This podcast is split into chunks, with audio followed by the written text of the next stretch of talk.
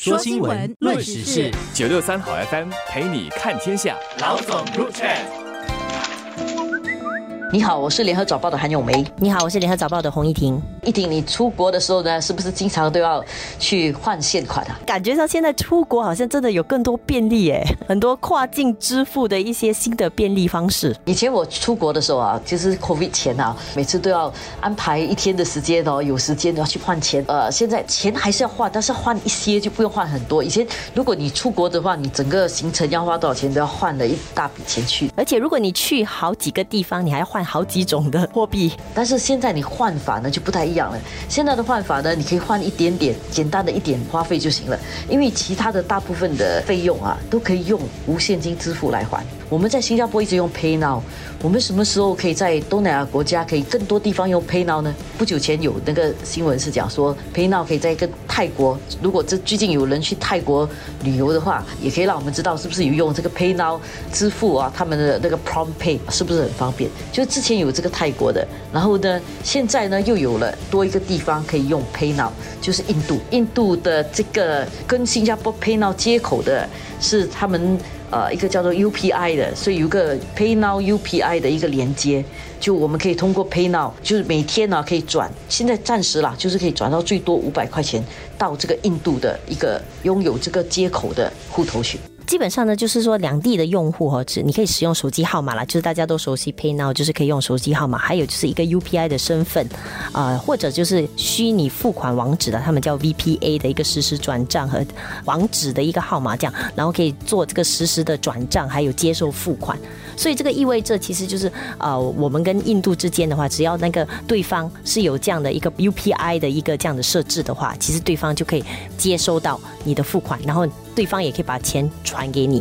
我觉得对很多在新加坡从印度来的一些客工啊，或者来这边工作的人啊，我觉得就带来了很大的便利啦。甚至对于在新加坡的人，如果是在印度有一些亲朋戚友的话，其实你要做一些这样的转账的时候，其实就会比现在要方便很多了。至少不用到银行去汇款啊，或者去转成印度的货币啊，然后再转，就转好几手很麻烦。现在他可以通过这个新的 PayNow UPI 的这个连接，他直接从这里把新币转过去那边，然后对方就可以在他的户头里面。应该是可以选择，就直接选择接收那个印度的卢比。如果有人去好像印度公干啊，或者是去呃那里游玩的话，我觉得可能也会比较方便的。当然，你你还是可能要换一些印度那里的货币，但是去到那里的话，稍微可能有规模的一些商店的话，至少应该都会能够接收这样的一个无现金支付的办法了。其实不需要换很多现金在身上，其实对本身来讲也是一些人身的安全呐，比较不会容易可能成为小偷的对象也是。但是人家会担心人家抢。你的手机啊，对，手机就要看好了，就手机的那个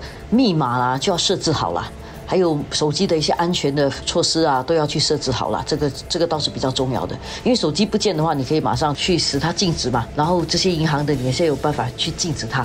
但是有些人没有把那个设置弄好，或者你手机不见了之后不知道怎么去通知银行的话，那就比较麻烦一点。所以要学的是另外一种防身术，不是担心它被抢走而已，还要担心你自己遗失了手机这一种防身术啊，其实也要学会。总的来说，以我们的这个 Pay Now，然后如果可以在这个基础。上，我们可以延伸到更多的邻国，就是之前已经有泰国了嘛，现在又有印度。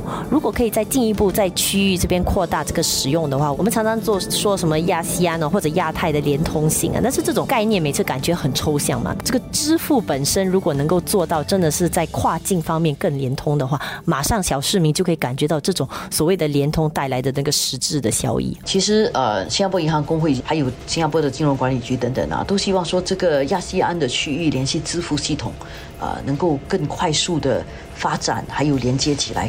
就想我们最靠近的邻国马来西亚就好了。如果说我们的 PayNow 可以在哪里用的话，那新加坡人过去那边消费，或者是在新加坡工作，或者两地有业务上的往来。在金钱的支付上面啊，在转账方面都会比较方便。亚细安一体化的概念更清楚了，因为对小市民来讲哦，一体化不只是说交通上面，像我们交通护照还是要盖印的，对吧？所以这些东西你很难感受到那个连通性。但是如果支付上面也能够有一定的连通性的话，这个便利会让大家实际上感受到好处。当然，大家会担心说钱的往来是不是就无远佛界，而且更加没有那个地域的那个。个限制，会不会更不安全？我觉得安全的是另外一个问题。但是我们首先如果能够解决这个使用的便利的话，那安全问题是第二步我们也要去处理的。如果它中间可以少了很多第三方了，好像你要去银行才能汇钱的话，银行本身是个第三方嘛。如果你要去通过货币兑换商去换钱的话，那是这些货币兑换商也是个第三方。如果通过这种跨境的支付的话，其实就可以减少更多这些第三方。换句话来讲，就会减少手续费了，对成本来讲是个很很大的帮助了。现在呢，为了保障安全性，这些转账它其实都有设定每天的最高的转账数额。比如说，新加坡如果用 PayNow 在泰国转账的话，你每天的那个数额不可以超过一千。然后印度的暂时是每天不可以超过五百。然后每一次不可以超过两百。换句话说，这个在一定的程度上能够帮忙减少一些误传啊，或者一些欺骗案啊、大笔的转账的那个严重的损失啦。所以它还是有一点点试用期的安排。然后之后呢，安全性也有了，大家也习惯使用的话，我相信这个最高的交易限额应该是会再提高的。从我这个角度来看的话，我会觉得哇，我最希望它的下一步哦，最好就是开通到可能菲律宾呐。我在给他薪水的时候，其实就会相对容易了，就是我甚至可以直接 pay now 到他的菲律宾的银行账号，他都省去他还要去汇钱的这个步骤。基本上呢，我们都希望它能够尽量去越多地方越好。当然，首先是整个亚细安，然后现在亚细安之外还有印度。如果新加坡的这个 PayNow 系统能够建立到整个亚细安，然后其他的一些非亚细安国家也愿意使用这套系统的话，我我们以前一直很羡慕说中国的微信很好用。但如果整个能够发展到那样的话，那我相信到时那个 PayNow 的使用率跟使用的便利性呢，应该是不亚于其他的国家的一些支付。这是非常重要的一步。如果发展的好的话，可能它会是新加坡继新生水以后另外一个可以享誉国际的另外一个战略物资吧。东西不一定都要有先发优势的，因为有时候后发优势也不错。我们不是第一个呃实现电子转账的，但是如果说我们这个后发优势能够带来更大的这个效用的话，其实后发也是一种优势。